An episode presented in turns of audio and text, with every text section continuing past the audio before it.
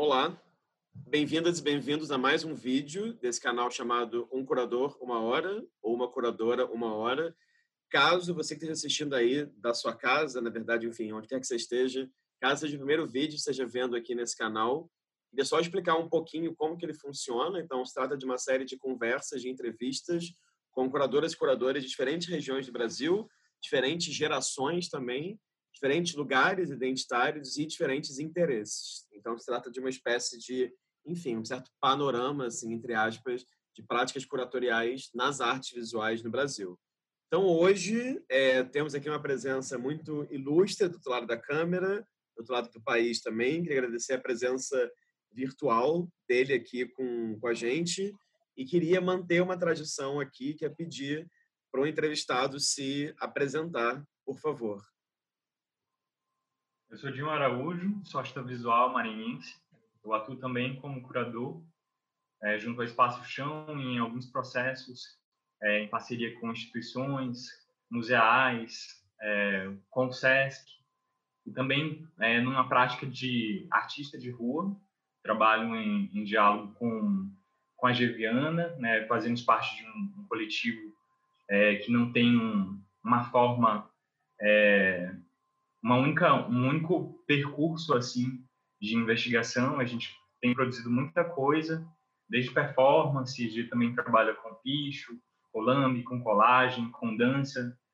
É, a gente se encontrou e vem se nutrindo nos processos também, é, se amparando num, numa prática curatorial no próprio contexto de um coletivo. Trabalho desde 2011 é, pesquisando processos curatoriais também. É, desenvolvi uma pesquisa sobre a Cafô das Mercês, que é o Museu do Negro, buscando entender como que é, a lógica racista emerge do, do processo tipográfico é, e do modo como os, os objetos eles são dispostos na, na exposição.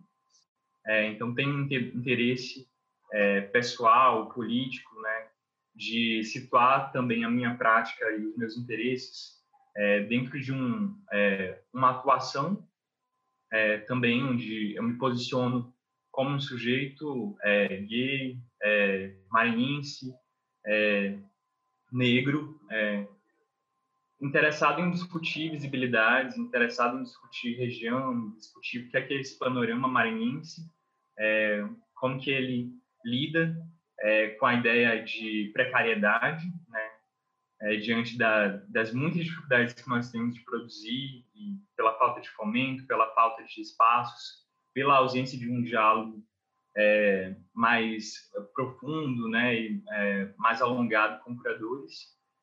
E essa, esses interesses e essas inserções né, nos museus, nos projetos, é, contribuiu também é, para um, a proposição é, de um espaço intencional, independente, que é o Chão, é, que é um espaço muito dinâmico, com uma curadoria é, pensada a partir de quatro é, artistas, curadores que também atuam pensando o educativo desse, desse espaço.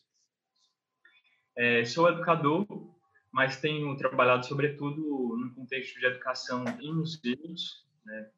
E junto à, à proposição de, é, de projetos é, com pesquisas, com atividades de cartografias, com processos de é, coautoria, trabalho muito é, junto a outros artistas e também a minha prática curatorial ela é muito marcada pela colaboração de outros agentes. Ótimo. Dinho, é, obrigado pela presença, tempo, disponibilidade.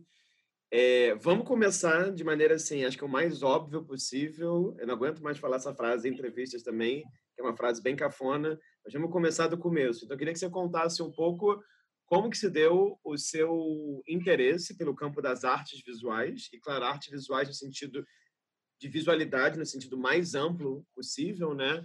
Como é que você se interessou pela pela área e resolveu, por exemplo, que estudar a graduação em artes visuais, né? Como é que foi essa sua esse seu começo, digamos assim?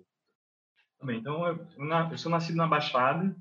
É, desde muito cedo eu comecei a trabalhar com, com desenho. foi meu meu principal suporte, assim, meu interesse é, como como artista até chegar é, à graduação. Eu estava muito indeciso entre três campos, né? O campo das ciências sociais, o campo da biologia e o campo da arte. E meus trabalhos eles ainda têm um pouco é, da tentativa de aproximação é, desses vários universos, né? É, então eu, eu, eu escolhi né, me formar em licenciatura. É, tinha a princípio, né, uma uma ideia de de me voltar mesmo para uma carreira acadêmica, né, de fazer um mestrado, doutorado e, e dar aula, né, como professor de, de arte. E ainda na graduação, outros campos foram se abrindo. Tive a oportunidade de atuar é, no Centro de Cultura Popular do Minas Vera Filho, que é uma instituição é, que foi fundada pelos é, folcloristas, né, que segundo é, segundo a gente entende hoje em dia, segundo o entendimento de alguns pesquisadores locais, como a Elisene Matos, né, eles são autores da autores dessa cultura popular da forma como a gente entende. Né? O, acho, acho que é importante situar, né, que a cultura popular, é, ela não é um campo, ela não é um campo delimitado, ela não é um campo que tem uma existência própria. Né? Ela é uma construção que varia conforme o tempo, conforme o contexto, conforme os agentes que sinalizam, né, e que elaboram o que é, que é o patrimônio. E aí, nesse sentido, eu penso é, como que é, o, o, os instrumentos a partir dos quais a gente é, utiliza para nominar, identificar, né, são esses os instrumentos que, que performam a noção de cultura popular.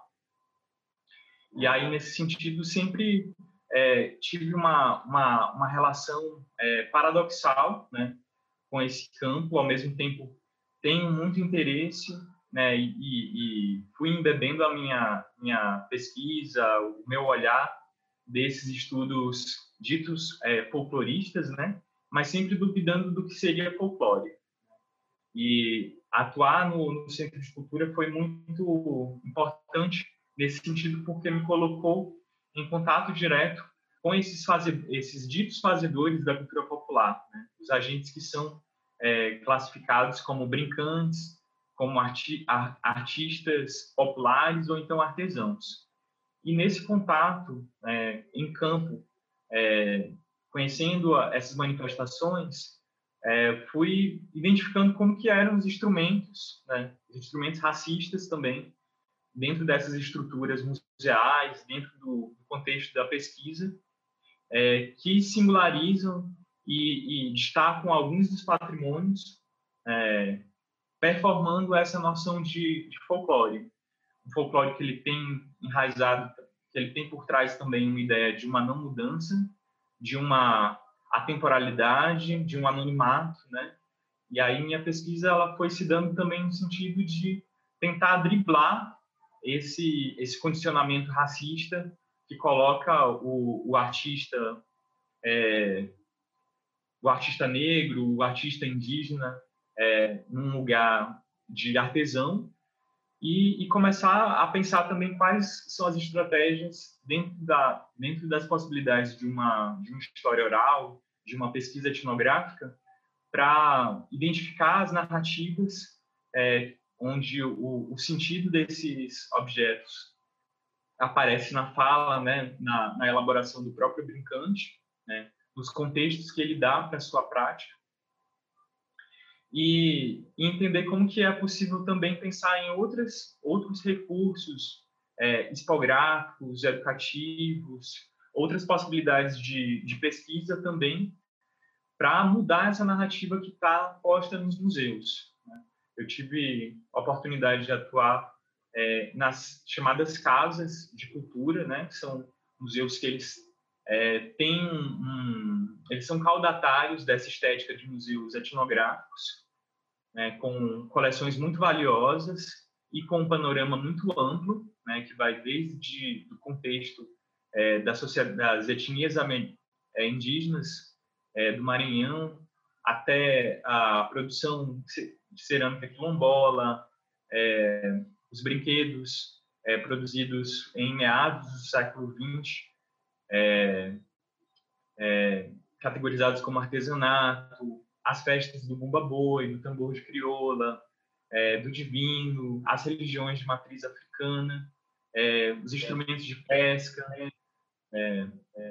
são alguns do, do, dos acervos que estão representados é, no Centro de Cultura Popular e com os quais a gente é, lidava né, nas, nas mediações e se via sempre num, desafio de explicar a complexidade é, para um público que às vezes não tinha é, um, um, uma, uma, proximidade né, com, esse, com esse nosso universo. E aí, com isso, ter que traduzir muitas, muitas palavras, muitos contextos, explicar coisas que para nós é, já estão já estão naturalizadas, né? E aí, nesse contexto de, de, de pensar nessas traduções negociações do que dizer, né? sem se estender demais, sem tornar a mediação é, impossível, né? Diante de, de acervos que falam sobre um mundo muito grande, é, começo a pensar e tentar desdizer também esses modos histográficos.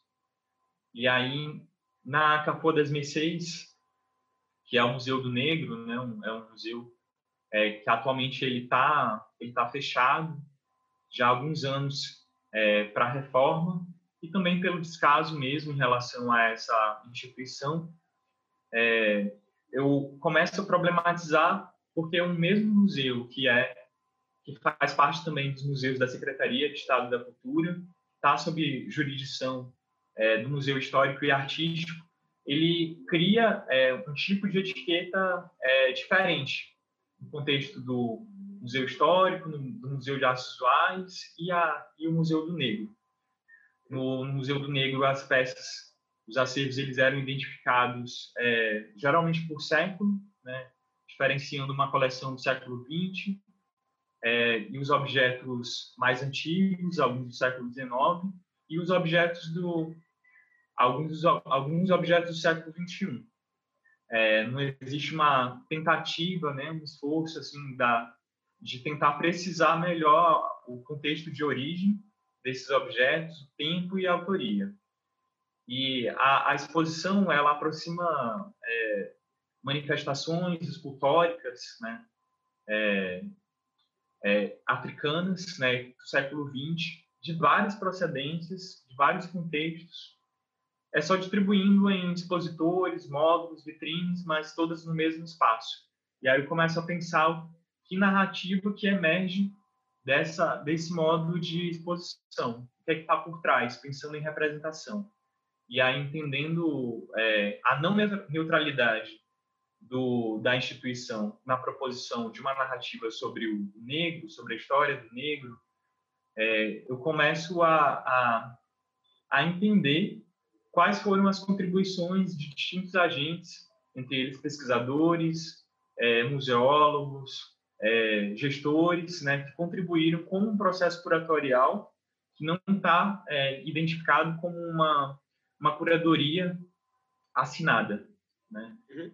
Foi um processo que foi se dando ao longo de muitos anos e que depois gerou uma, uma exposição que se mantém é, como exposição de longa duração.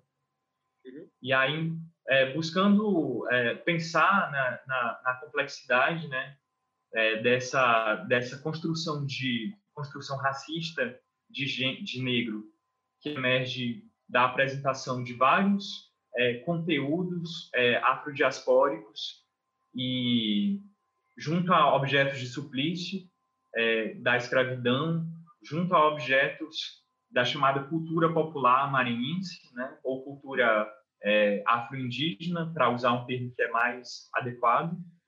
É, o que é que o que é que surge desse caldeirão todo, né, de, de imagens é, e, e, muitas vezes sem sem dispor nem de, de um espaço que é um, é um, é um, é um, é um espaço realmente muito limitado que a Cafua que a Cafua possui e nem de é, recursos, né, como textos de apoio, como é, recursos audiovisuais, como recursos de pesquisa, como obras contemporâneas, para pensar e problematizar essas narrativas que estão postas, né?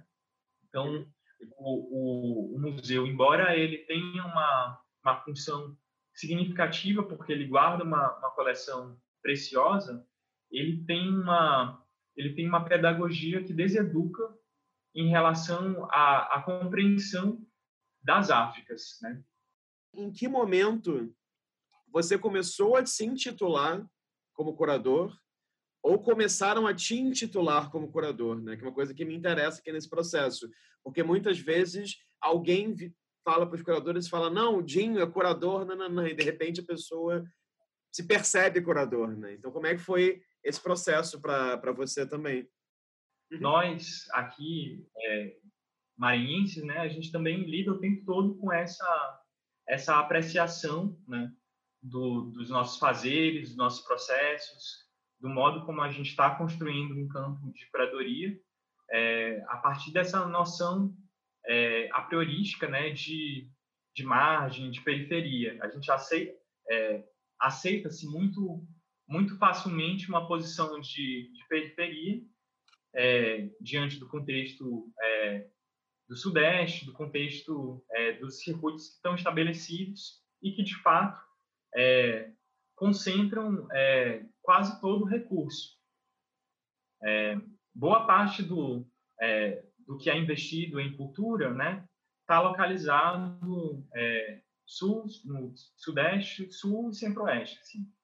É, então, aqui a gente tem pouco, pouca oportunidade é, de se pagar, é, de é, lidar com uma cadeia é, operatória de curadoria é, mais completa, né, lidando com arquitetos, trabalhando com, com, com educadores, com iluminadores, enfim, com toda uma equipe que envolve a produção de, de uma exposição.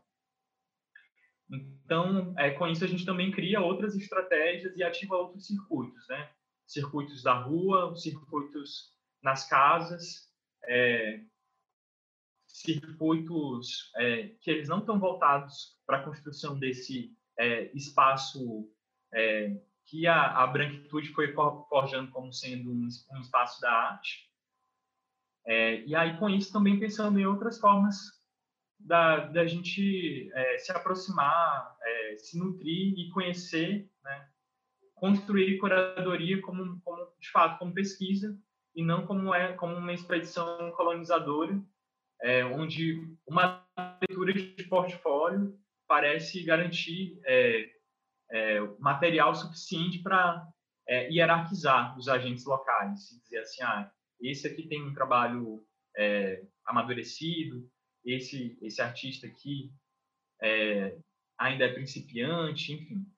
Eu muitas vezes também me senti nesse é, lugar assim é, de assédio é, diante de perguntas assim como a tem você tem portfólio, né? É, pode mandar um portfólio se tiver, né? Parece que existe uma uma uma suposição de que não temos, né? de que a gente não lida com, com esse tipo de é, formatação né? dos processos é, e, e, isso reforça mesmo essas hierarquias né?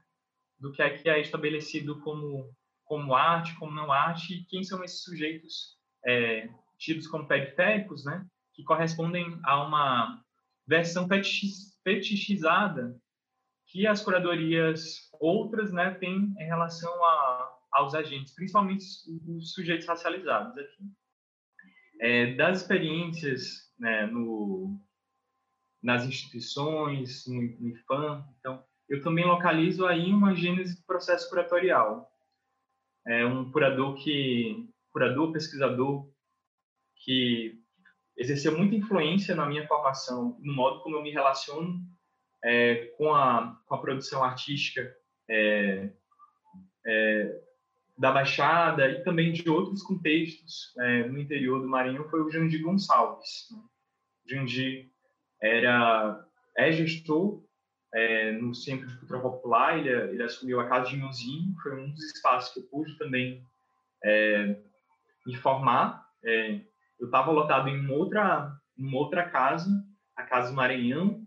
É, em alguns momentos, é, a gente também desenvolvia mediações no, nas duas outras, nos dois outros museus da rede, a Casa da Festa e a Casa de Nozinho. E a, as, as qualificações né, ofertadas pelo Jandir, elas tinham como uma, uma característica é, de provocar um pensamento é, dissidente.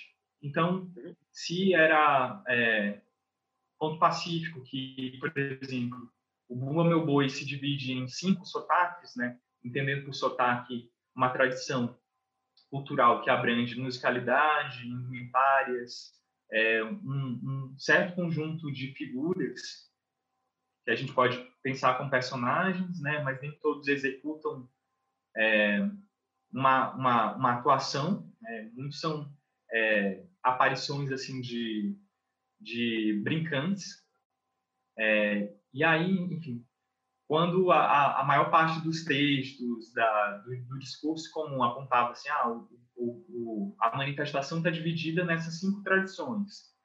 O Jandir propunha é, sempre uma provocação de mostrar, então, e esse grupo aqui? É, vamos, ver, vamos ver qual acervo de instrumentos, é, como são as alimentares, para você, é, onde é que ele se enquadra, onde é que ele se situa, e com isso ia gerando muitas dúvidas. Né? Eu fui me nutrindo dessas dúvidas. É, é, para compreender que a festa ela não cabia dentro dos limites que a, os estudos folcloristas impunham. A, a, a festa do Bumba Boi era muito dinâmica, está é, tá enraizada é, num, num território muito amplo no contexto maranhense, assim como no Brasil, é, e no Maranhão ela se diferencia tanto por regiões quanto entre grupos e entre grupos é possível também notar a destacar as contribuições individuais. É, então, com essa pela pela necessidade de pensar essas manifestações na sua complexidade e, entendendo a, a, a necessidade de não performar é, nas mediações esse um discurso é, enciclopédico, né, que tenta dizer assim, ah, é isso, isso, isso, mas às vezes mais criar um diálogo, né, provocar o público a pensar, a, a saber o que é que o público, como é que o público lida com essas imagens. E a partir de alguns recortes, né, às vezes uma máscara, às vezes uma manifestação, é traduzir um pouco dessa complexidade desse desse nosso território, né? De uma manifestação que é descrita como brincadeira, mas que tem um caráter devocional é, e identitário é, que, não, que não podem ser é, ignorados. É, ao contrário, orientam o sentido da brincadeira, a, o aspecto devocional, o pagamento das promessas, é, a relação é, familiar entre os grupos, que mantém um determinado acervo né, de instrumentos, de vestes, de soluções estéticas, né, é, ele não cabe numa, numa explicação totalizante. Ele cabe nas explicações é, que singularizam, que identificam é, como que um determinado agente reconhece, nomina, contextualiza e explica uma imagem é, e onde é que isso está situado no tempo se é nos anos 90, se é nos, nos anos 2000, se é uma produção é, dos últimos dois anos, né? E entendendo também a, o modo como a, as instituições, quando lidam com esses patrimônios, e aí eu incluo tanto o contexto é, indígena, né? Os processos de obtenção de acervos originários dos contextos é, dos contextos indígenas é, quanto também dessas manifestações é, do bumba boi, do tambor de crioula, do, do divino, enfim, essa diversidade. Como que é possível é, operar a partir de uma de uma outra de uma outra leitura de mundo?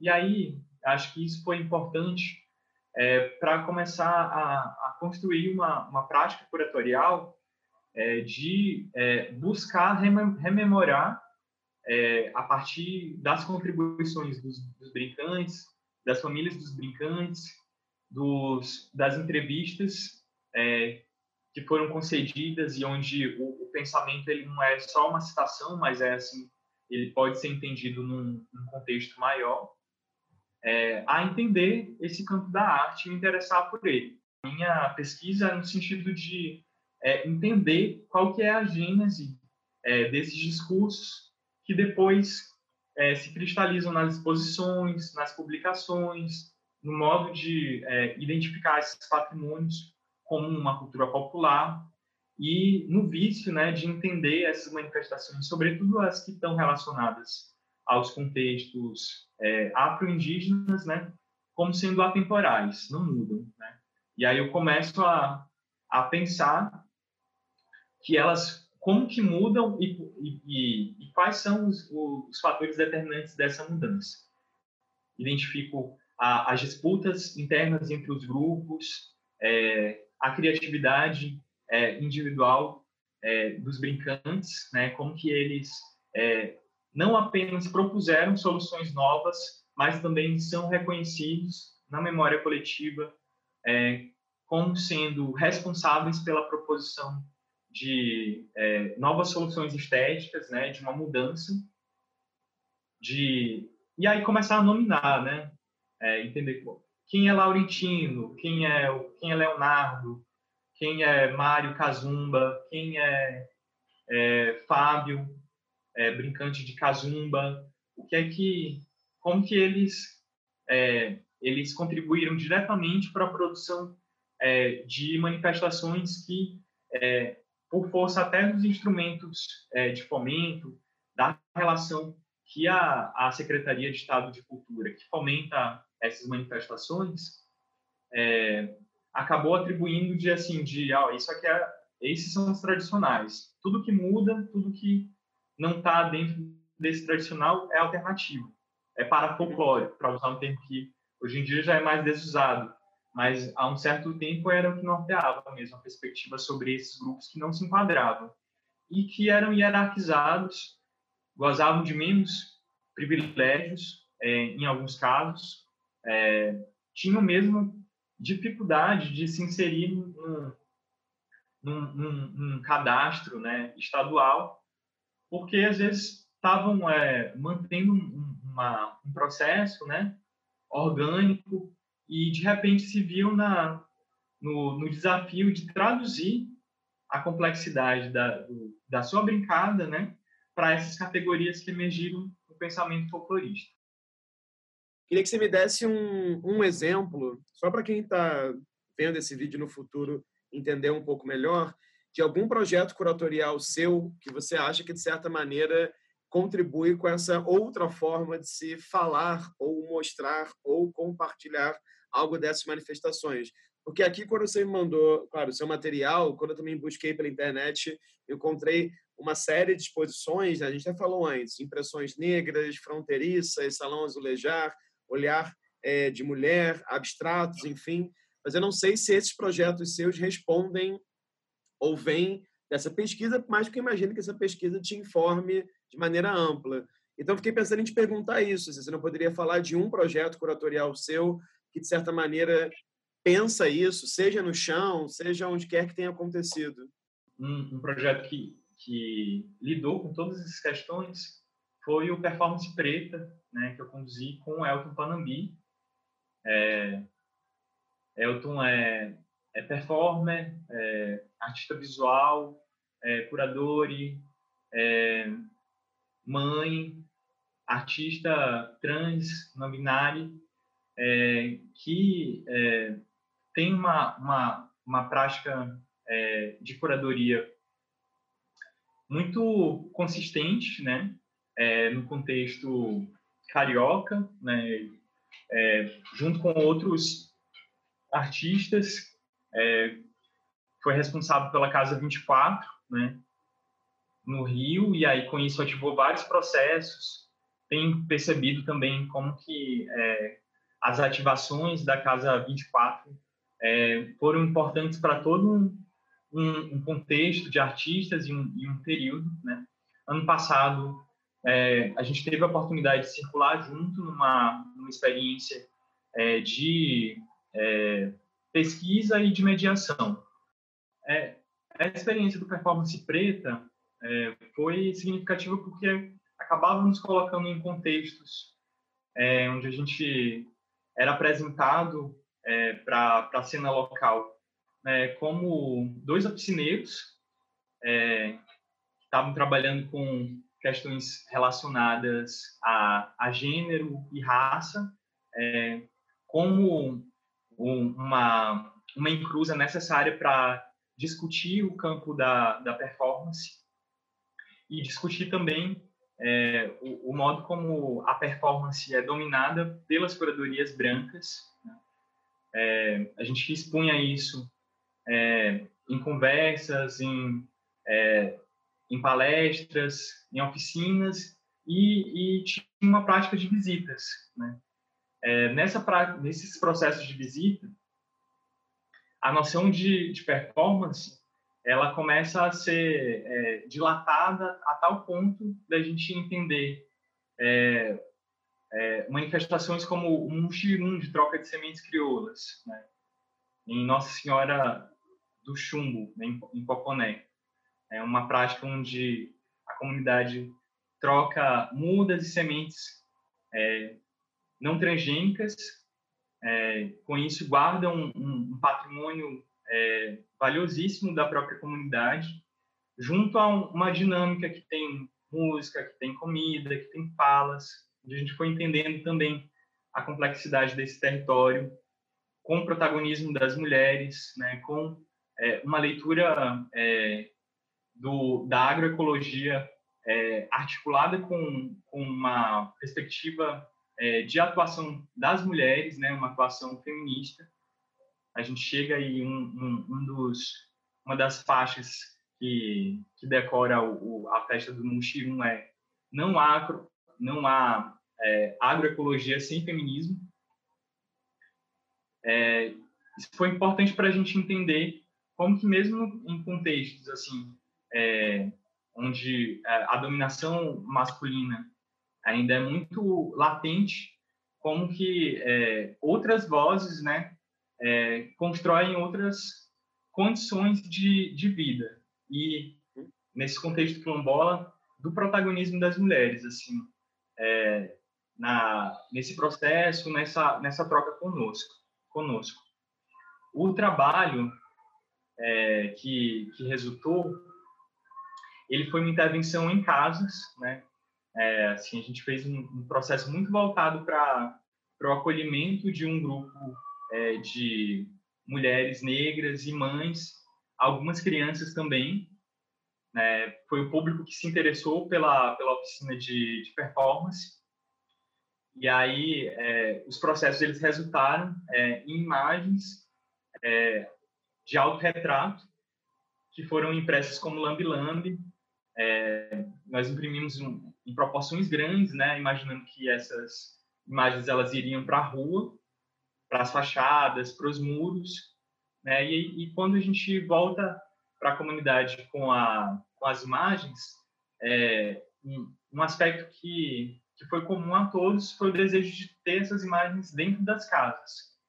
Né? Então, os lambes não foram para a rua, todos ficaram na parte de dentro das casas. Isso foi um, é, uma, uma, uma, uma pista muito interessante para eu pensar no meu próprio processo e, e como também é, nessa relação de criar é, ensaios de, de, performance para foto, né, que depois são transformados é, num lambi-lambi, né, que vão para a rua, é, e um lambi que, que é lida com, a, com as intempéries, né, e, e, com as interações urbanas, né? As pessoas arrancam, picham, rasgam, sobretudo é, os lambes, é, no meu caso, né? De pessoas racializadas e de pessoas de pessoas não binárias. Em cima disso que você falou, da performance preta, eu tinha, claro, buscado esse trabalho de pesquisa que você fez junto com Elton, é, ele teve o apoio, né? E foi ele uma, uma das estruturas que movimentava o ao evento que vocês organizaram, essa pesquisa, era o SESC. Né? Então, eu queria que você comentasse um pouco qual que é o lugar, a importância do SESC aí na sua prática, no Maranhão também, de certa maneira, e queria que você comentasse sobre dois projetos bem diferentes que você fez com o SESC, mas que eu acho que eles dialogam na medida que eles têm um caráter de festival, entre aspas, né? Que um é o Aldeia SESC Guajajara das Artes, você fez em 2015 e 16, a décima, décima primeira, décima primeira edição. E achei até interessante que dessa primeira edição, se eu achei corretamente, o título era Aldeia Antropofágica. E o outro projeto que você fez junto com o Ricardo Rezende, que é o SESC Confluências, né? que é uma pesquisa que se desenvolveu por um tempo, uma série de é, agentes participou dessa pesquisa que desencadeou numa exposição que aconteceu entre o final do ano passado e esse ano. Eu queria que você contasse um pouco, porque eu acho, enfim, eu acho que me parece que é importante na sua trajetória, na sua pesquisa também, essa relação com o SESC e essa relação, talvez, como você falou muito bem agora nessa nesse tempo que a gente tem conversado, mais que com a ideia de exposição, talvez com essa ideia de acontecimento, ou com essa ideia de festival, ou com essa ideia que você fala tanto essa palavra, né, de mediação também. Então, eu queria que você contasse um pouco sobre esses projetos, por favor.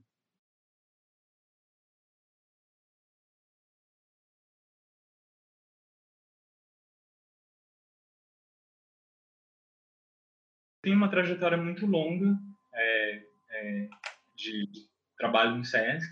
Né? Eu fui estagiário do, do SESC e antes de ser estagiário do SESC, fui consumidor né, da, fui público da, das programações do, do SESC aqui, ele tem uma importância bem significativa, é, inclusive no circuito de arte contemporânea. Né? Atualmente a gente tem é, o SESC e o, o, Centro Cultural da Vale é, como instituições que, que fomentam é, a, a cultura, que tem, que tem realizado convocatórias, chamadas, que tem, é, que tem proposto né, esse, essa, essa possibilidade de fomento e de ocupação também dos seus espaços. E em 2015 eu tive a oportunidade de é, atuar como, como técnico do programa, do programa Cultura do SESC. É, foi a, um contexto de assim de me aproximar da instituição né, e atuar é, como programador é, e, e, de pensar, né, de, de, provocar assim também o, o, o campo da curadoria, né, com, a, com, essas minhas experiências. Então trabalhei bastante com, com a Carol Aragão, uma técnica de cultura é, que eu já tinha uma, uma trajetória anterior, a gente trabalhou junto na pesquisa é, do Bumba Boi, né, que uhum. resultou no, no registro do, do, boi como patrimônio material do Brasil. Aí a gente se reencontra né, como técnicos do programa Cultura e tivemos uma parceria muito muito é, significativa ao longo de dois anos, né, 2015, 2016, onde nós curamos a, a Aldeia Sesc, que é um, é um festival de multilinguagens.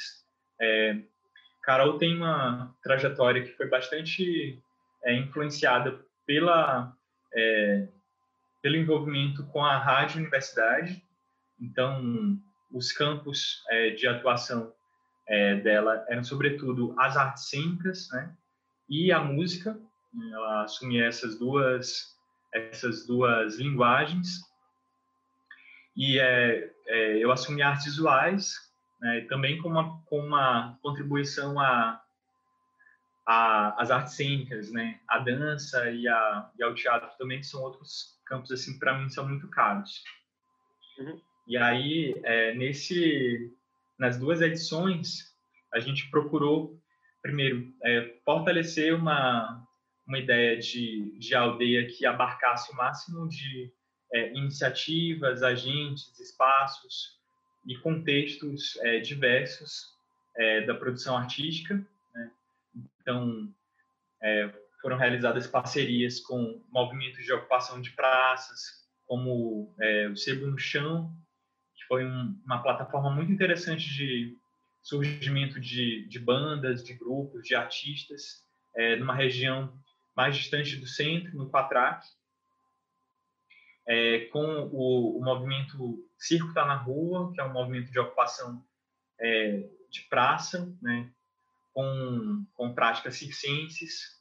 É, procuramos também é, desenvolver é, ações junto com os espaços independentes e foi com isso que surgiu a, a, a minha aproximação com o chão, São Luís, em 2015.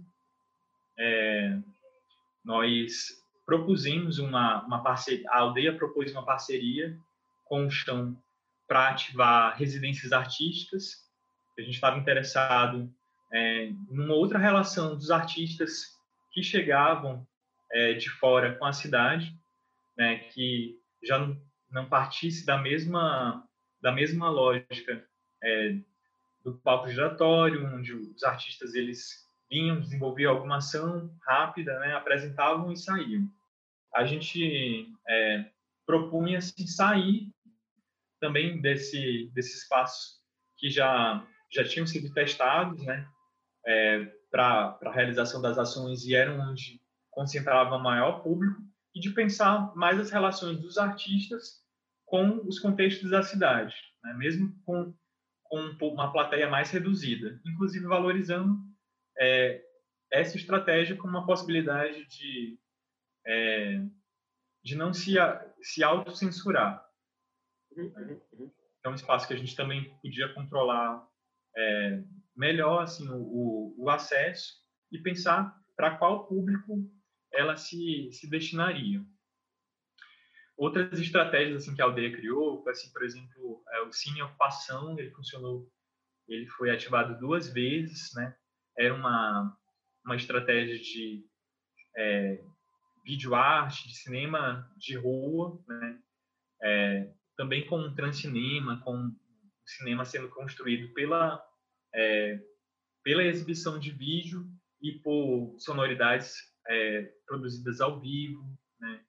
É, em contextos de ativação, sobretudo de é, locais do centro que não eram acessados. Então, uhum. A gente desenvolve essa ação na, na Fábrica Santa Amélia, é, que é um espaço é, é foi um espaço é, requalificado, né, numa das é, reformas é, do, do, centro histórico, né, numa das dos processos de revitalização do centro histórico, mas era uma, uma área super cuidada, mas que não é utilizada é, para programações, enfim. E aí a gente ocupou a, a rua com vários vídeos, com, com é, vídeos mapeados, com é, lançamentos, documentário, com ações de cinema e assim por diante. É, e na fonte do, do Ribeirão, que é uma outra um outro espaço é, muito é, muito simbólico, né? É, no, no, centro histórico ele ele tem uma programa ele é um é espaço que foi reconquistado né? é, pelos artistas a partir da do surgimento de um samba, né? E que hoje em dia é, depois do, do do alcance né, de público que o, o, o samba gerou, ele passa também a sofrer com uma especulação assim de outro, outros empreendimentos vindos né, para a área e até tenta, alguns dos quais até tentaram fazer com que o, tambor saísse, né? E a gente demarca também a necessidade de fortalecer é, pela valorização das práticas que existem lá, né, o, e com o uso do, do recurso do, da programação, né, é, esse espaço como sendo uma, um lugar assim valioso de, de mediações para a cidade. E eu, assim, a, a, aldeia, ela foi um espaço muito bacana assim para experimentar. Assim, o Sesc ele por mais que a gente lide é, internamente, né, como, como programadores, assim, com muitas questões, assim, de brigar mesmo com as burocracias, de é, lidar com um, um, outro tempo que a instituição é, tem, que às vezes não é o tempo da arte, que às vezes atrapalha bastante os processos, que às vezes o tempo de aprovação do projeto é todo o tempo de pré-produção de um evento. Então, é, tem, tem questões assim que dificultam muito e, e existe também uma dificuldade de é, trabalhar com arte contemporânea ainda é, diante de muitas resistências a temas, a formatos e a possibilidades não testadas, né? O, o, a aldeia permitiu assim começar a experimentar isso, né? Experimentar as residências artísticas, né? Com com o Cleverson, nós também recebemos para um, um, um, processo é, de intervenção no, no, Museu Histórico a Cibele Cavalli Bastos. Cibele vinha, a princípio, com um projeto que era muito mais é, voltado para uma, uma, uma imagem é, que gerasse um atrito assim um ruído visual muito grande na exposição com o projeto do Casca, né? Casca Carnícia, e seriam objetos, né, é, com uma aparência de couro, uma aparência de uma carniça, que seriam é, expostos no, no museu. E aí, a, a partir da residência é, no chão, do contato com uma área que, assim, é de muitas lojas de artigos de, de Umbanda, né?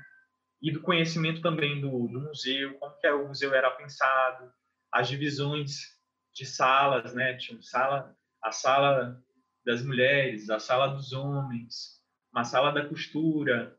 Existe, é, é um museu ainda que é, tem essa essa natureza de uma casa grande, né? Que reforça uma ideia de patrimônio a partir desse dos objetos da elite, né? E aí diante desse desses dados que a, a residência ressalta para ela, né, pra, na pesquisa dela, ela propõe um outro trabalho super discreto, né, onde ela começa a, a, a juntar as garrafadas, as, as garrafinhas é, com palavras, né, é, que são vendidas no, no, nas casas de umbanda e criar significados a partir desses textos, né criar novos significados, produzir um vídeo é, que foi exibido é, no, na exposição também de longa duração, num caráter de instalação, que era um vídeo que ia para uma TV e ficava sobre uma cama.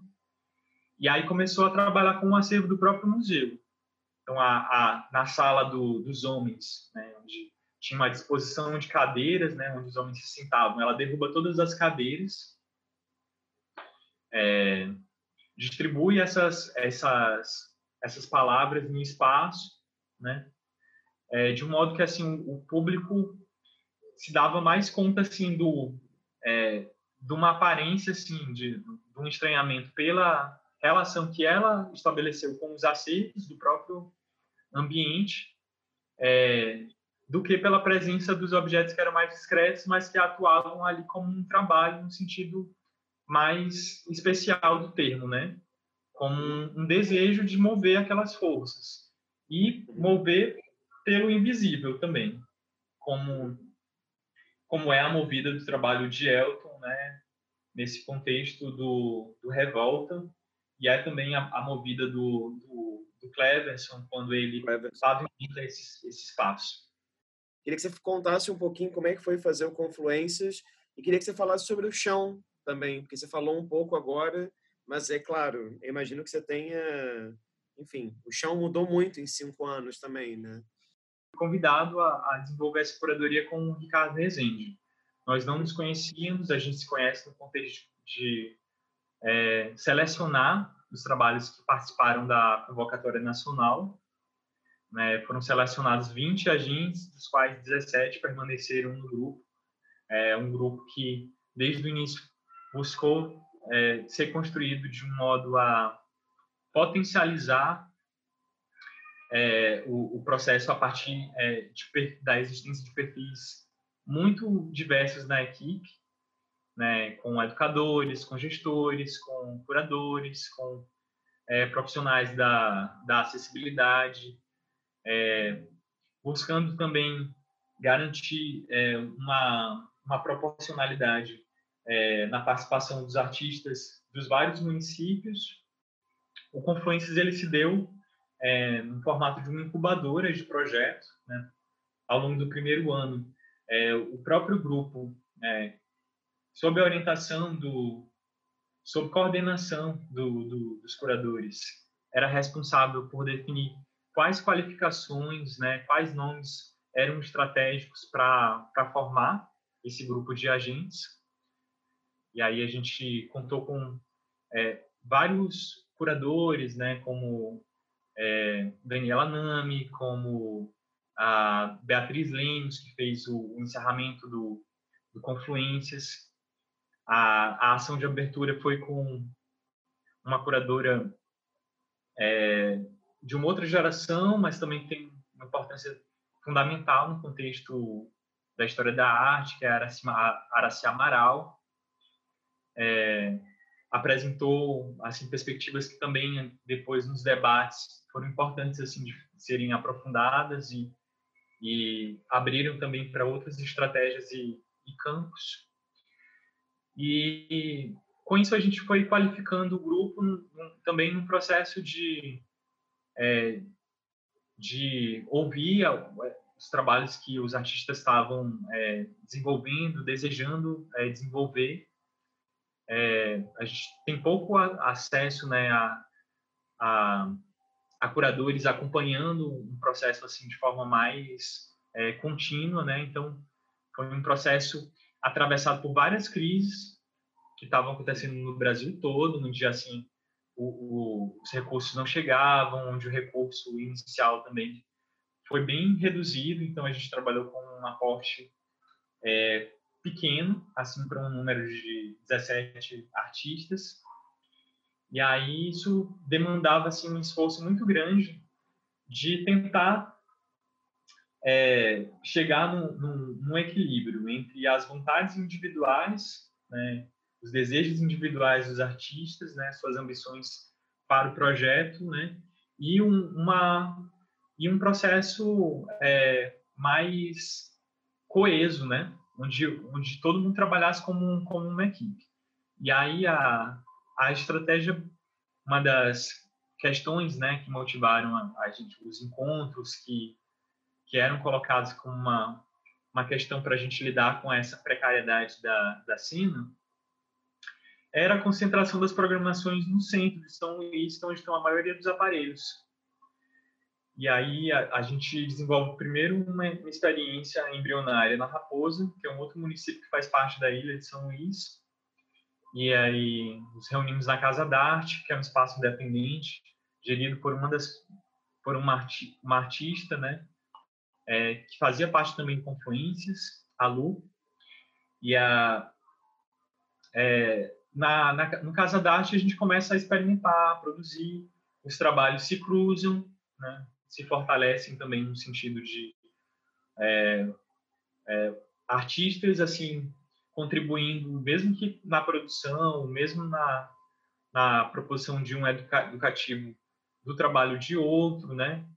É, os curadores pensando quais as estratégias mesmo de pensar uma, uma programação que tivesse uma outra, uma, uma outra lógica que funcionasse como uma escuta. E aí, a partir dessa experiência, né, onde a gente também é, foi de muitos erros, né? Foi uma experiência de experimentação também, é, de erros e acertos, enfim, que a gente decide desenvolver uma ação em Alcântara.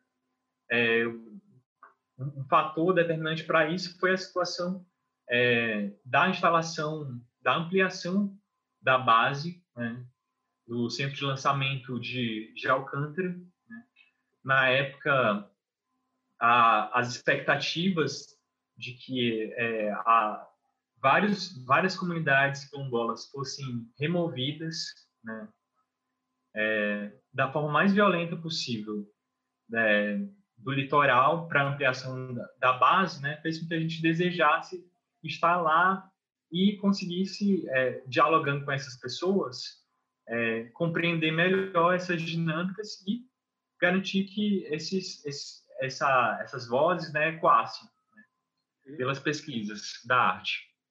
Então, é, a partir dessa, dessa minha condição aí de é, artista, também curador e, e, também antropólogo, né, começo a, a desenvolver num período em que a, a, o Confluências ficou um pouco em stand-by, né, por conta da, da crise geral, né, que afetou também o Sistema S. Começo aí a, a Alcântara, conhecer os agentes locais, os museus, os, os educadores, os museólogos, começo a visitar algumas comunidades quilombolas, acompanhado também de algumas é, de algum, algumas artistas confluentes, né? E aí a gente consegue montar um circuito de programação que, é, por fim, assim, ele, ele foi como uma memória, né? É, apresentado também numa, numa exposição na casa do mordomo, mas a, a ação maior do Confluências não foi a, propriamente essa exposição.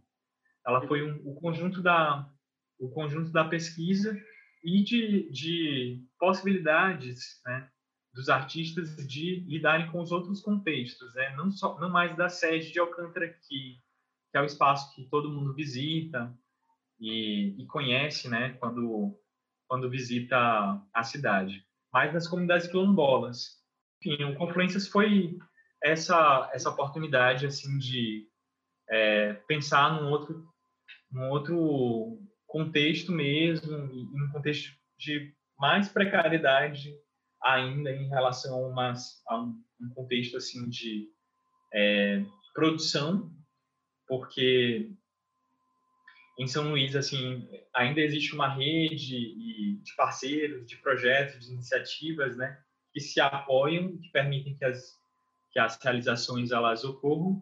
E Alcântara assim é, a gente tinha menos acessos, mas é, o, o, processo fluiu muito bem assim os trabalhos que surgiram assim é, permitiram assim é, conhecer a, a, cena local, conhecer as questões é, políticas mais é, urgentes para o momento, pensar no contexto de, de arte a partir da formação, das oficinas, do, do das mediações, é, disso acontecendo nas ruínas, isso acontecendo como performance, as pessoas também se deslocando entre as posições né, de artista para educador, de educador para produtor, comunicador, pensando esse processo. Acho que um, o, o, o marco do Confluências foi é, pensar uma, uma dinâmica assim, é, um tempo bem alargado de pesquisa e de pesquisa em arte. Né? Como que os recursos da arte permitem é, construir e apresentar uma pesquisa. Uhum. E em relação Agora, ao chão... o... é, só, só ia fazer um comentário, desculpa, em cima disso que você falou, porque me parece que, claro, na sua trajetória como um todo, tem esse interesse nessa, nessa palavra que você fala muitas vezes também, que eu acho que faz todo sentido porque você tem falado até agora, que é a ideia de processo, né?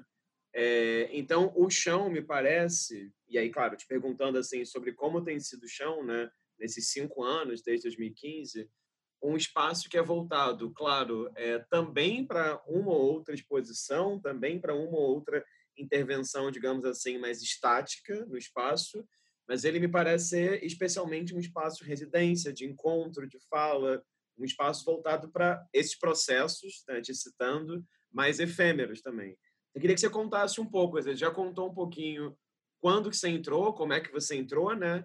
Eu queria que você contasse, compartilhasse mais, assim, como é que tem sido o processo nesses cinco anos, o que, que você acha que mudou, o que, que você acha que tem funcionado, entre largas aspas, esse tem funcionado, né? O que, que que, que deu mais prazer, digamos assim, de arquitetar junto com, com o chão? o chão ele ele surge de um, uma necessidade de ativar a cena né, a partir de um contexto menos burocrático, né, é, onde a curadoria ela não tem essa leitura é, de uma hierarquia é, de um agente, né, um curador é, que define modus operandi ou, é, forma, ou, ou formatos ou, ou, processos né, de um modo é, violento mesmo em relação à, à prática e ao processo, né, ao, ao experimento. É, é, um, é um espaço de articulação política, acho que isso é importante dizer também, assim, que onde a gente buscou é, fortalecer principalmente é, a rede, né? é, os projetos do, do chão eles só são possíveis a partir de uma rede de contatos que está consolidada, né, que envolvem é, contribuições é, locais, né, de artistas, gestores dos espaços independentes e também é, de muitos profissionais que aceitam é, desenvolver uma iniciativa, né, quer seja uma compartilhando uma pesquisa, quer seja é, nesse contexto de leitura de portfólio, né, que desejam ativar esses processos não necessariamente por uma uma relação de contrato, né, uma relação é, financeira. Então, é um processo de trocas, onde a, a gente usa é, as nossas moedas, os nossos recursos, né, e também é, se dedica muito né, para manter o espaço é, ativo, né, com uma certa leitura também de, de curadoria. Então, é, a gente não tem um interesse assim de é, desenvolver é, a cada dois meses uma nova exposição. As exposições elas são mais espaçadas, né? E aí entre as exposições uma diversidade de é, iniciativas envolvendo residências, programas com programas de, de vídeo, mostras de performance, é, é, leituras, é, encontros com, com agentes, como, por exemplo, quebradeiras de coco, brincantes, fóruns, lançamentos de livro.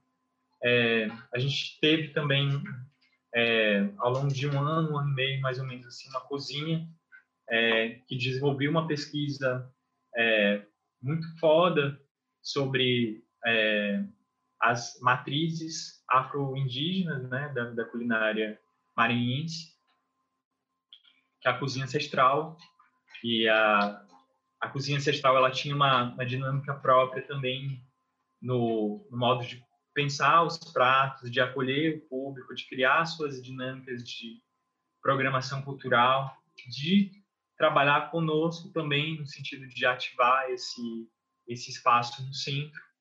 Destacaria também assim algumas é, iniciativas assim é, voltadas para pensar o campo da performance no contexto local. A gente tem uma parceria com a uma, uma parceria com a Galeria Vermelho né, para a realização de um, de um, braço da Verbo em São Luís. Foi um processo super desafiador, né, que assim teve muitas é, trouxe assim muito aprendizado né, para para pensar como que é como que esse performance como, como que o, campo da performance é, é, branco ainda né mesmo quando é, nas curadorias mais recentes é, os, os, os, artistas né as artistas também racializados começam a ter um, um espaço mais destacado né? mas a gente está lidando com festivais que eles têm uma longa trajetória assim é, de é, exclusão né, de alguns sujeitos, né, de é, homens, mulheres trans, não binários, é, negras e negros retintos e indígenas. Se a, se a, se a, a trajetória como um todo né, da Verbo for analisada, a gente vai perceber que existe é, nela um, um, uma, uma ainda um vício, né, de pensar a performance a partir da leitura é, europeizante, né, norte-americana, de um certo paradigma de performance. Uhum. Então, uhum. trazer a performance para São Luís começa a, a também é, gerar um certo desconforto, tanto pelo modo como essa, esses circuitos, né, eles também são racistas, ao admitirem somente um tipo de leitura de performance, e aí daí os sujeitos assim que desenvolvem uma pesquisa muito consistente, né, é, mas que são lidos como brincantes, né, não, não terem vez. É, e de também entender como que, é, pensando também no, acho que um conceito da, de Rosane Borges, né, do, do tráfico de olhos, né, como que esse tráfico de olhos não para, como que a gente pode também se relacionar é, criticamente, né, com essa abertura e as, alianças, as alianças é, que, que estão sendo forjadas agora, onde a gente, pela primeira vez, começa a a gozar de, de um pouco mais de prestígio, ainda que é, no, no, no aspecto da precificação, no aspecto do apresentados, né? Onde é que eles estão sendo encaixados, né? Ainda existe muito a ser é, superado, né? Não, eu, eu acho que você falou agora no final foi ótimo, assim, acho que é muito bacana, pensando a sua fala como um todo, como que esse seu interesse e sua pesquisa também, por esses processos que geralmente são lidos como populares, né, esse termo que você lá no começo desconstruiu, enfim, comentou é, muito bem, faz com que também um evento que é muito importante, mas que muitas vezes também, como você falou, é muito branco, e diria que mais do que branco, também ele pode ser visto como muito sudestocêntrico, né? ou muito assim sulista, entre aspas, como a verbo, possa ter uma outra reverberação. Não esquecendo também isso, né? de que a verbo... É o quê? E cisgênero. Sim, cisgênero também, claro. E não esquecendo também da vinculação entre a verbo e uma galeria de arte, né? que, claro, é uma das galerias de artes mais importantes de São Paulo. Né? Então, quero dizer assim, que é bacana ver como que o seu interesse de pesquisa é, e o diálogo com outras pessoas do chão pode fazer com que esse todo vá para um outro lugar, né? Que tem que possa ter um outro espaço de experimentação, não só para verbo em si, mas também para São Luís, né? Que me parece ser muito interessante na medida que é uma via de mão dupla, né? Não é só a verbo se descolonizando ou decolonizando entre aspas, mas é também São Luís com um espaço em que artistas que só mostrariam na Vermelho podem mostrar também em São Luís, né? Então uma conexão de dois santos aí, Paulo e Luís, né? Tem São Paulo e São Luís, de certa maneira conectados assim, que acho que é muito bom e me parece ter a ver com muito do que você falou e com o chão e seu interesse nessas manifestações que podem ser mais efêmeras, performáticas ou não, enfim, eu acho que é muito, acho que é uma maneira de colocar na prática alguns dos muitos interesses que você falou. E acho que são todos eles muito, muito bacanas.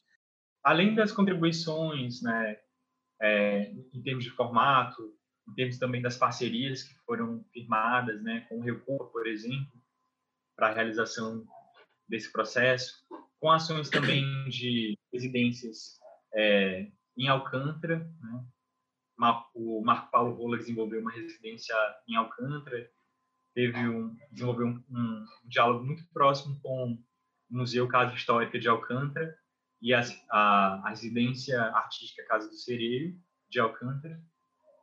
É, mas, assim, de, de entender como que é, a, a vinda de um, de um festival que já tem uma longevidade, que já tem uma, um traçado, né, uma, um certo recorte curatorial, né, como que nesse novo contexto é, é, é, possível perceber as fragilidades dessas diferenciações e hierarquias que constroem, que performam essa noção de arte e também a noção de, de performance.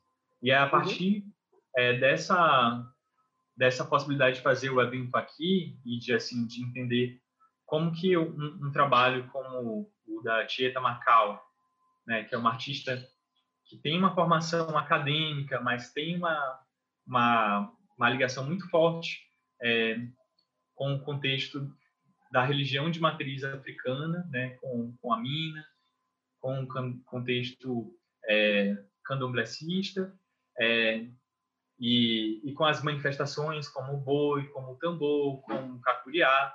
Então, uma, é uma performance que ela está circulando por esses vários cantos, né?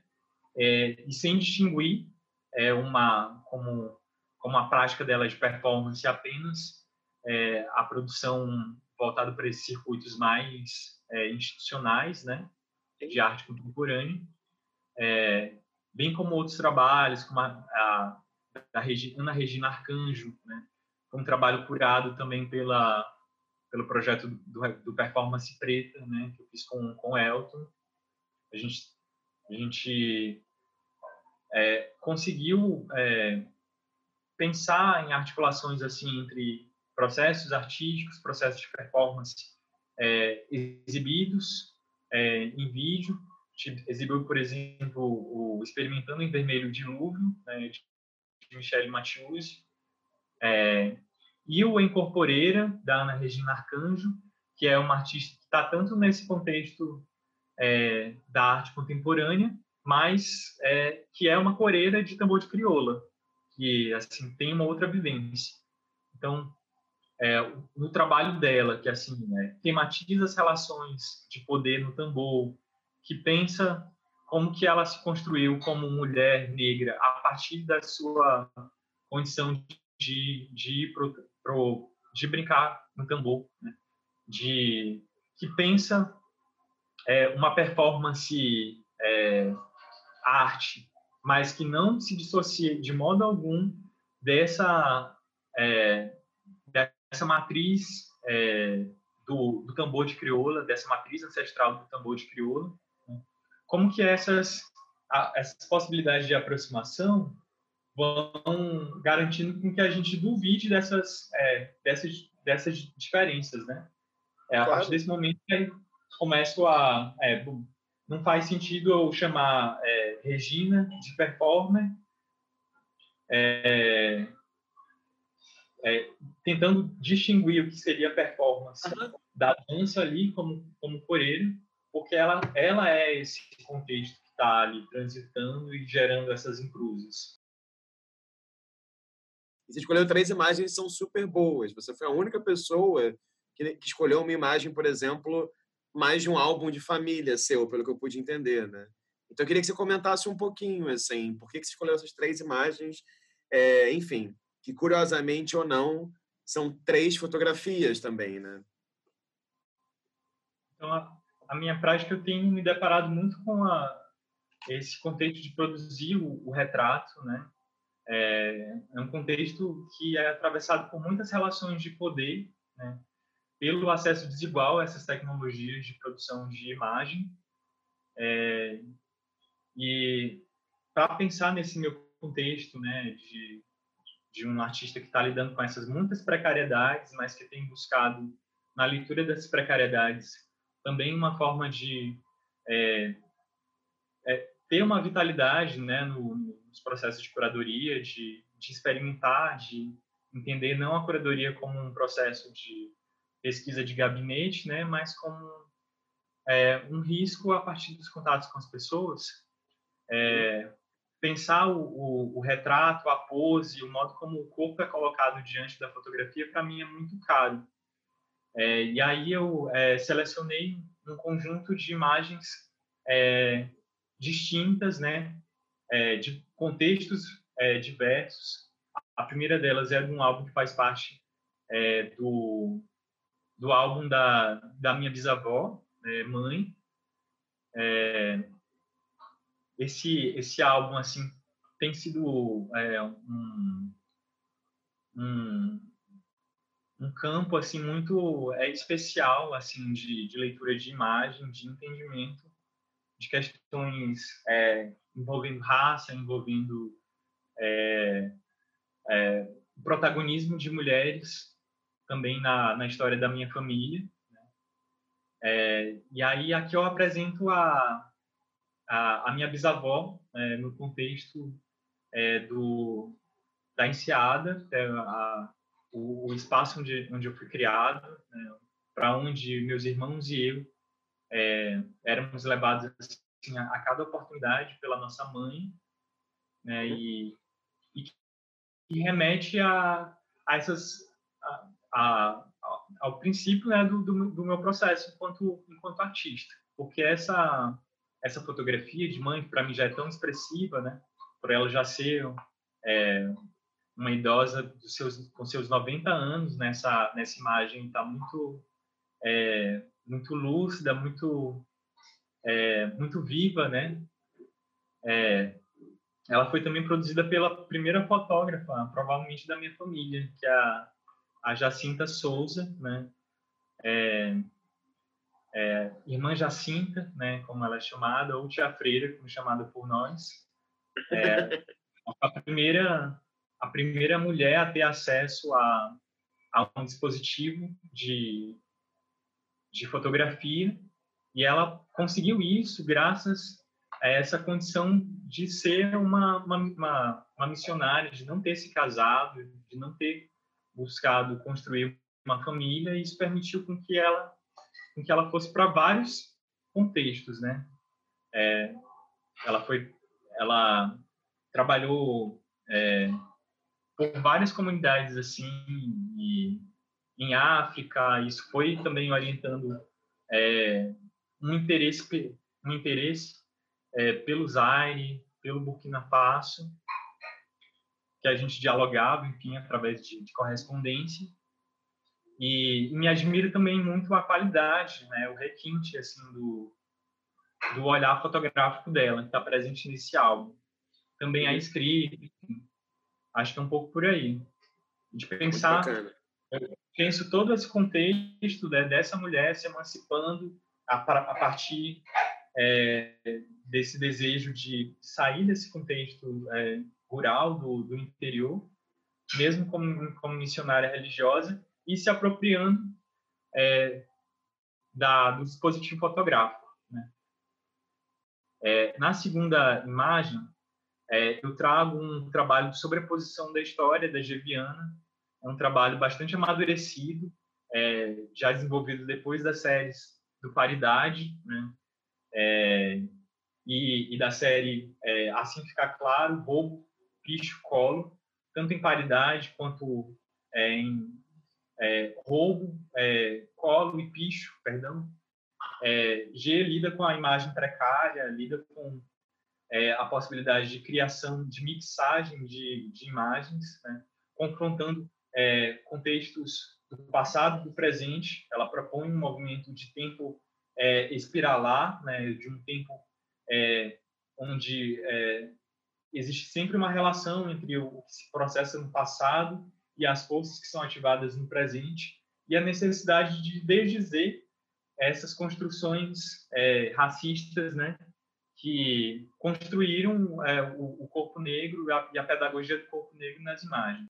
Ela apresenta esses sujeitos né, é, é, racializados né, de, um, de um canavial, de um outro contexto, e aí propõe, a partir dessa de uma ficção né, que, que chama a atenção para as é, parecenças entre a cana da Índia, o cristal selenita, né, e é, a máscara ninja, a máscara do, a máscara do Kazumba, né?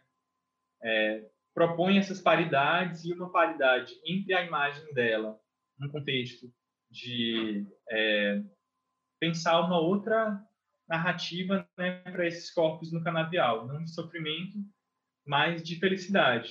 São pessoas que estão é, chupando a cana no canavial e ela segura uma bacia ela está segurando uma bacia é, com, com caldo de cana, né, que é utilizado para lavar os pés e as mãos dos performers que trabalham com ela nessa série. Uhum. E aí, por fim, apresento do Jandir Gonçalves. Né? O Jandir, eu citei ele aqui em alguns momentos ao longo da, da conversa, um pesquisador que é, exerceu muita influência assim sobre as minhas imagens e também sobre o meu senso é, do que é cultura, do que é cultura popular, né? E do que não é cultura popular nessa acepção que é, eu busco ressaltar, né? Que é de pensar esses esses contextos a partir é, da relação com a com, a, com as matrizes africanas e, e indígenas, né? Então, os casumbas aqui eles estão é, com máscaras é, de, de camiseta que são utilizadas quando eles tiram as suas caretas de, de madeira ou de pano, que às vezes são encimadas pelas torres. Então, a máscara que ele está utilizando aqui é, não é a mesma máscara que é, que é utilizada pelo brincante né, durante a apresentação, mas é a máscara que confere a ele é, o, a, a, possibilidade de manter sua, a sua identidade é, privada quando ele descansa da careta, né? E aí eles estão tirando aqui é, a sorte com essas bonecas, né? Que é uma é uma prática assim que está relacionada a, a as esmolas, a, ao processo também do, do é, passar o chapéu, né? é, mas que é, por esse é, é, essa palavra sorte também me lembra muito a, o significado de sorte no contexto da, da etnografia da Maristela Andrade, né, que ela fala sobre a sorte como sendo uma identificação para é, os novilhos de, de boi durante um contexto em que é, você tem uma, uma criação de rebanho coletiva, né? É, e ela re, relaciona isso, né? Um, livro chamado Terra de Índio, ela fala sobre identidade étnica em conflito, e ela vai citar a criação, a pecuária, a criação e a lavoura como sendo é, irmãos. Ela vai mostrar como que nesse no contexto, é, principalmente da ela está pesquisando os, acro, os acroagro gramelo, né? É, nas roças de união, no modo como as famílias se ajuntam é, para é, explorar né, de forma sustentável é, o território na partilha, né? existe um termo chamado sorte que se refere ao boi.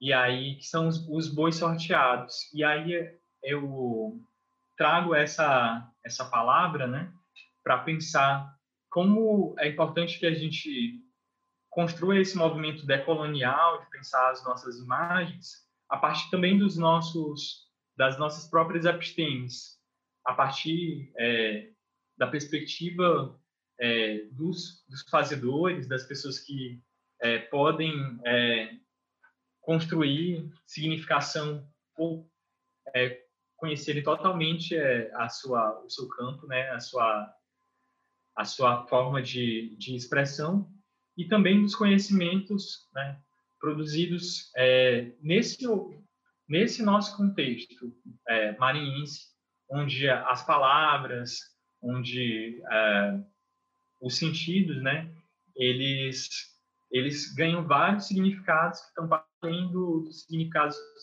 é, universais, são significados é, mais é, singulares, mais particulares. Né? Uhum. Daí a importância da gente começar a repensar isso mesmo, como que é essa, como que tem sido essa prática decolonial? Será que a gente é, tem se nutrido desses pensamentos, é, dessas epistemes é, estrangeiras, é, é, contribuindo, né, para pensar, né, de forma mais densa os, as nossas manifestações?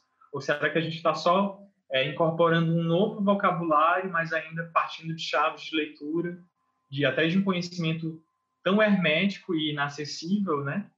É, que não, não tem uma, uma relação com uma prática, não comunica, não, não gera legibilidades, é, não, não, não consegue é, garantir que, os, que as manifestações elas sejam entendidas nos seus contextos, né, segundo seus próprios sentidos. É, então, da importância, eu cito a Maristela, citaria os vários é, autores locais, né, que têm desenvolvido pesquisa e principalmente os, os artistas, né, para entender a necessidade da gente forjar um novo vocabulário para pensar em arte e aí com isso realmente é, dinamitar essas noções a priorísticas, né, e, e, e ocidentalizantes, assim, é, eurocêntricas, né, de arte. Dinho, vamos, é, para finalizar, mantendo uma tradição aqui, eu queria que, eu vou te fazer, enfim, esse é o momento, depois das imagens, que a ideia é eu te lançar uma pergunta surpresa. Aí que eu tenho feito, a cada sete pessoas que eu entrevisto, eu mudo a pergunta. E aí, acontece que você é o número 43 que eu estou entrevistando. É, já foram 42 entrevistas até agora. Então, eu vou debutar uma pergunta contigo, né? Você é a primeira pessoa para quem eu vou perguntar isso. É uma pergunta, enfim, simples, digamos assim, objetiva, talvez, e você pensa quando você quiser. Eu queria que você me dissesse um verbo que te parece essencial para um fazer curatorial. Um verbo. Para o seu fazer, né? Claro. Para o seu pensar. Eu fico muito inclinado, assim, até por ser antropólogo também, né? A pensar em escuta. Acho que a, a, a é, o processo curatorial né, é um processo de construção de significados que ele está atrelado à, à possibilidade de escuta, é, do diálogo, mas também da, das escutas. Né?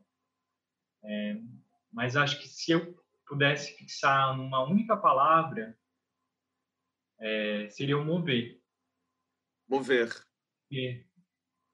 É, sem instrumentalizar é, ou, ou tentar é, definir como que a curadoria opera, até porque às vezes eu acho que a gente opera na curadoria é, pela pesquisa, pela publicação. Tem um contexto hoje em dia também com as galerias virtuais, né? Super dinâmico, que trabalha com outras outras lógicas de relações, mas que a gente busca uma movida. Uhum. Eu busco com o meu com o meu fazer curatorial é de certo modo abalar algumas coisas que estão aí, desdizer as narrativas que estão prontas, duvidar das é, relações que estão fixadas, né, entre uma palavra, um campo referencial, é, não fixar nenhuma identidade, nem processo, nem leitura. Então, é, estou muito interessado em, é, em duvidar das minhas é, certezas iniciais do que é curadoria, de como é que um, um curador é, atua, quais frentes ele pode atuar e, sobretudo, por essa experiência, né, de, é, de da gente gestar coletiva, gestar a curadoria também num contexto, num contexto coletivo, num contexto em que é, outras relações é, se impõem, que não uma relação de é, subordinação, né, mas de, de parceria, de estar tá junto ali trabalhando no mesmo terreno. Eu penso a curadoria como essa com a metáfora dessa roça de união, né? de uhum. muitas pessoas se se ajuntam, né, e trabalham é, por um determinado é, chão, né, para que para que esse chão ele, ele, ele possa nutrir, para que esse chão ele possa é, abastecer, para que ele ele possa é, ser frutífero, né? É, a, a, curadoria passa por esse lugar. Assim, é, é preciso é, dinamitar, desmantelar, destruir, é, pensar também é, um, esse, essa história, né, como um bordado costurado por trás, né? É um bordado que está sendo costurado também, respeitando muito o segredo, né? Nem tudo é nem tudo é para ser visto, nem tudo é para ser falado, mãe Andressa da Casa das Minas, é uma das podunces mais importantes. Ela ela diz isso a, em entrevista ao ao Sérgio Ferretti, um antropólogo, né? Assim, é, nem tudo pode ser falado, nem tudo é para ser falado. Tem coisas que precisam ser guardadas porque o conhecimento ele ele é poder e, é, e esse poder ele não pode chegar nas mãos erradas. Então, acho que a gente nesse contexto é, a gente também tem é, buscado é, plantar, né, é, essas sementes. É, é, determinados agentes têm assentado bases muito importantes que precisam ser firmadas para que as coisas mudem, porque é preciso mudar. E, e aí, com isso, a gente tem construído também um circuito curatorial muito rico, né?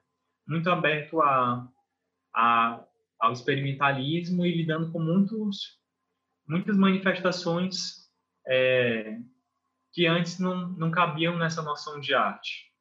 E aí é um, é um fazer curatorial que acaba também é, implodindo qualquer percepção é, prévia e fixa, e aí também é, força a gente a, a repensar também é, como que a gente busca se legitimar e como que a gente trabalha usando esses, essas estruturas de apoio, né?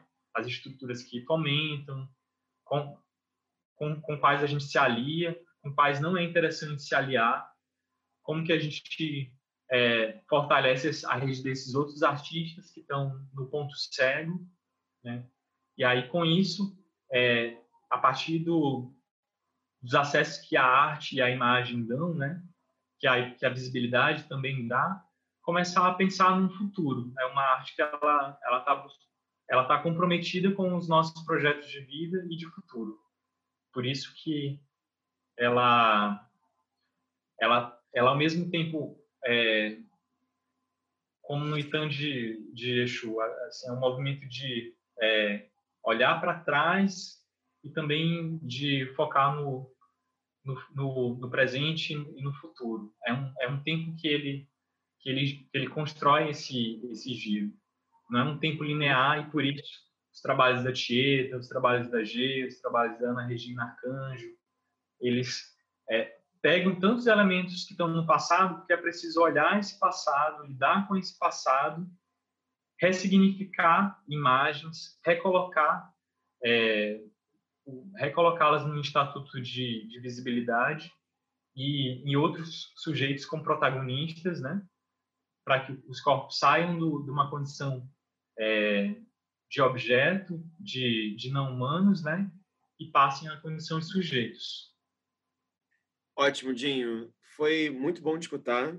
É, agradeço mais uma vez seu tempo, interesse, disponibilidade de estar aqui e falar dos seus processos, dos seus interesses, dos percursos que você tem percorrido, né? Não só no Maranhão, mas também e não só em São Luís, claro, mas também, enfim, em diferentes localidades, em diferentes projetos, em diferentes colaborações. E dizer, enfim, que desejo isso, tudo, tudo de melhor e que suas reflexões sigam e que você vá pensando é, você vai seguindo nesse percurso mesmo, né, de pensar outras formas de lidar com manifestações que muitas vezes não são vistas, né, como artes visuais, e sim, como você falou no começo, vistas como fazeres populares, entre aspas, ou até muitas vezes vistas de maneiras preconceituosas, né, como folclore. Então, acho que isso é muito potente na sua fala e acho que isso é um muito particular também nos seus interesses, né? Assim, dos, dos curadores que eu entrevistei até agora, ninguém se colocou dessa forma. Então, acho que isso é muito bacana. E isso gera também isso, associações e projetos curatoriais que podem ser exposições ou não, que são muito ricos, muito potentes, muito particulares mesmo, né? Então, enfim, só para te agradecer e desejar o um melhor nos, nos próximos passos e o que pode vir pela frente. Obrigado, assim, foi maravilha, assim, esse papo. É bom que a gente faz esse esse, esse processo também de voltar no tempo, né, de olhar para nossa própria trajetória, de entender o que a gente está, o que é está vindo aí pela frente, né? como que a gente é, foi nutrindo, né, é, se nutrindo a partir de todas as contribuições de pesquisas, de andanças, de perambulações, como é que isso vai determinando né, uma outra leitura né, de, de prática curatorial. Sim, sim, sim. Bom, é, para quem assistiu até aqui, a gente agradece a sua presença. Essa foi uma conversa com o Dinho Araújo, que é curador, vive em São Luís, no, no Maranhão. É, mais uma vez, caso vocês não tenham visto outros vídeos do canal, basta clicar no próprio canal, encontrar outros vídeos. A gente já tem, nessa altura, eu acho que algumas dezenas de entrevistas com diferentes curadoras e curadores do Brasil. Então é isso. Muito obrigado pela sua presença virtual e até uma próxima entrevista aqui.